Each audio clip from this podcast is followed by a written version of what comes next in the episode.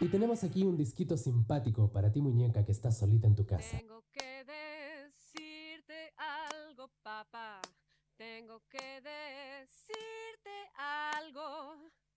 Voy a dejar esta casa, papá. Voy a dejar esta casa, yeah. Desprenderme de tus alas, papá. Desprenderme de tus alas. Hay un hombre esperándome afuera, papá. Oh, no quiero verte llorar. Y te besaré la frente, papá. Muy bien, ahí está la potencia de Gabriela, ¿no? Acompañándonos en el aire de Nacional Rock, hoy en este 8M tan importante y tan especial. Leo Blanco, Leo Acevedo, nos prometió compartir con nosotros algunas de las músicas de las mujeres potentes de la Argentina. ¿Es así, Leo? Así es, y esta es Gabriela, la mujer que pasó a la historia del rock argentino como la primera mujer en grabar un disco de rock. Y acá abro un paréntesis, porque algunos dicen, eh, pero hubo Cristina Plate. Y es cierto, Cristina Plate o Cristina Plate, yo siempre la, la, escuché mencionada como Cristina Plate, así que la voy a nombrar como Cristina Plate. Grabó uno de los primeros simples del sello Mandioca. ¿Se acuerdan cuando el sello Mandioca eh, empieza a publicar rock argentino? Lo hace a través de tres simples: uno de Miguel Abuelo, uno de Manal y uno de Cristina Plate. Y de hecho, Cristina Plate participó del lanzamiento del sello Mandioca ahí en el Teatro Apolo, en el recital ese que se dio en el Teatro Apolo. Así que, en cierto modo, Cristina Plate fue la primera mujer este, que, formó parte del, sello histórico del rock argentino. Pero ella solo publicó un simple, ese simple, y no grabó nada más. De hecho, a Cristina Plate, en su momento, medio la inteligencia rockera no le perdonó su pasado como actriz y modelo, ¿no? Había algo que no le cerraba a los rockeros de la época y eso impidió que Cristina Plate este, continuara con su carrera como cantante. Pero sí, Gabriela este, sacó eh, su primer disco en el año 72. Me acordé de Cristina Plate porque Jorge Álvarez, que fue el creador del sello Mandioca, en mucho tiempo como que la negaba, ¿no? Como decía, no, no existía Cristina Plate, como no. Sí. ¿No? Sí, Qué raro. Sí. De eso. hecho, en gran parte de lo, que, de lo que estoy comentando surge de la lectura del libro Brilla la luz para ellas, un libro que escribió la periodista Romina Sanelato, una investigación tremenda, un libro de más de 400, de 400 páginas, este, recorriendo la historia de las mujeres en el rock argentino, y ella levanta una declaración de, de Jorge Álvarez en ese libro, en, el, en, la cual Jorge Álvarez dice, Cristina Plate no existía, directamente, la ningunea sí. de, de, de, arriba a abajo, digamos.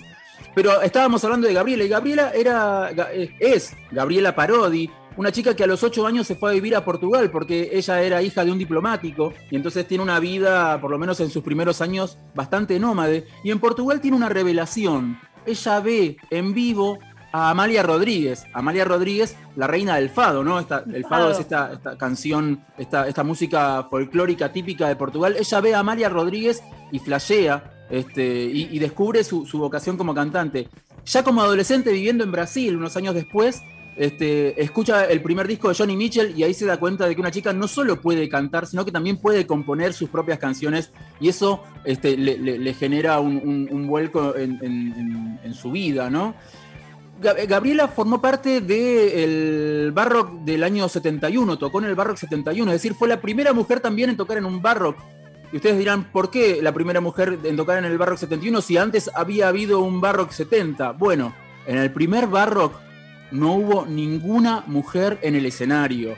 El Barrock del año 70 fue este, un recital, un festival este, animados íntegramente por bandas y, de, varones, bandas de varones y solistas varones. Así que este, Gabriela fue la primera mujer en subirse a, a, ese festival en el año 71 recién. Vamos a adelantar unos años más. Gabriela sigue tocando, ¿eh? Gabriela sigue sacando discos. Busquen su perfil en Spotify que sigue sacando discos. Ella está, eh, está radicada en Los Ángeles hace mucho tiempo y los últimos discos que sacó los saca eh, cantando en inglés. Pero sigue siendo una, una gran cantante y una gran artista. Adelantémonos unos años más y vamos a otra chica súper poderosa.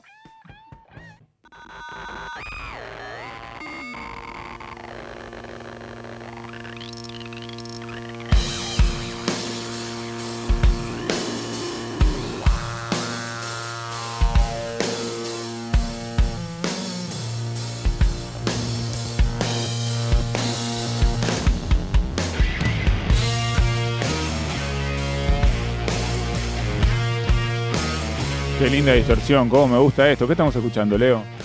Esta es la batería inconfundible de Andrea Álvarez. Todavía no empezó a cantar, pero bueno, tenemos poquito tiempo. Andrea Álvarez es cantante, es baterista, es compositora. Ella, este, al igual que Gabriela flasheó con Amalia Rodríguez, ella flasheó la primera vez que vio a Mari Sánchez, la baterista de Sandra Mianovich en, su momento y luego baterista de Rush. Este, banda en la que ella después terminó reemplazando a Mari Sánchez, cuando Mari Sánchez ya se dedicó directamente a ser la manager de Sandra Mianovich.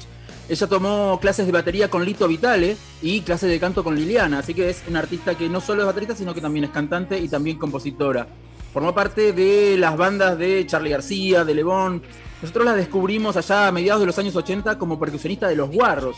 esa fue la primera vez que ella este, participó en un, disco. Y este, al poquito tiempo pasó a formar parte de Soda Stereo, sobre todo para la gira Animal, la gira que llevó a Soda Stereo por toda Latinoamérica y la llevó a tocar incluso en el histórico recital de la 9 de julio, ahí en diciembre del año 91. Actualmente forma parte de la banda de Natalia Oreiro y técnicamente fue la última baterista de Soda Stereo porque ella tocó la última vez que Soda Stereo tocó en vivo, que fue en un evento de Capif cuando la banda fue nombrada Personalidad del Año en el año 2008. Este, estaba todo el set armado ahí, pero Charlie Alberti se negó a, tocar, entonces eh, Gustavo Cerati y Zeta la convocaron a ella, así que tocaron un par de canciones, creo que tres canciones, no hay registro audiovisual lamentablemente de esto, así que ella fue de alguna manera la última baterista de Soda Stereo. Y también durante una temporada, durante algunos recitales, fue la baterista de Divididos, este, ella reemplazó a Federico Gil Solá una vez que Federico Gil Solá este, se fracturó el brazo y tuvo que, eh, dejar la banda por un tiempo. Ella fue la reemplazante de Federico Gil Solá y esto ya habla a las claras de la potencia que tiene Andrea Álvarez a la hora de tocar la batería. El libro de Romina Sanelato, Brilla la luz sobre ellas, este, abre con una dedicatoria a um, Rosario Blefari y cierra de alguna manera el círculo con una reflexión de Rosario Blefari este, que cita Romina en, el final del libro. Dice, Rosario Brefari dice, dicen que el futuro es mujer. Mientras tanto, hace rato yo estoy rodeada de mujeres que tocan todos los fines de semana. Y este, confirmando de alguna manera la idea de que el presente es mujer, sobre todo en el rock argentino. Para cerrar esta columna sobre mujeres y chicas superpoderosas en el rock argentino, quiero que escuchemos este, completo un tema de Marilina Bertoldi. Marilina Bertoldi este, es la, fue la ganadora del Gardel de Oro en el año 2019. Este, y ella, este, cuando lo recibió, este, tuvo una declaración así, toda una, postura política, ¿no? Porque dijo, la única persona que no es hombre y ganó este premio es Mercedes Sosa y fue hace 19 años. Hoy lo gana una lesbiana. Toda una declaración política, un manifiesto todo un manifiesto el de, el Marilina Bertoldi a la hora de recibir ese Gardel de Oro, que como vemos en el video de esta canción, Fumar de Día, ella guarda en su heladera. Así que si quieren escuchemos a Marilina haciendo Fumar de Día, un hitazo del año 2019. Muy bien, el repaso de las chicas con Leo Acevedo, vamos.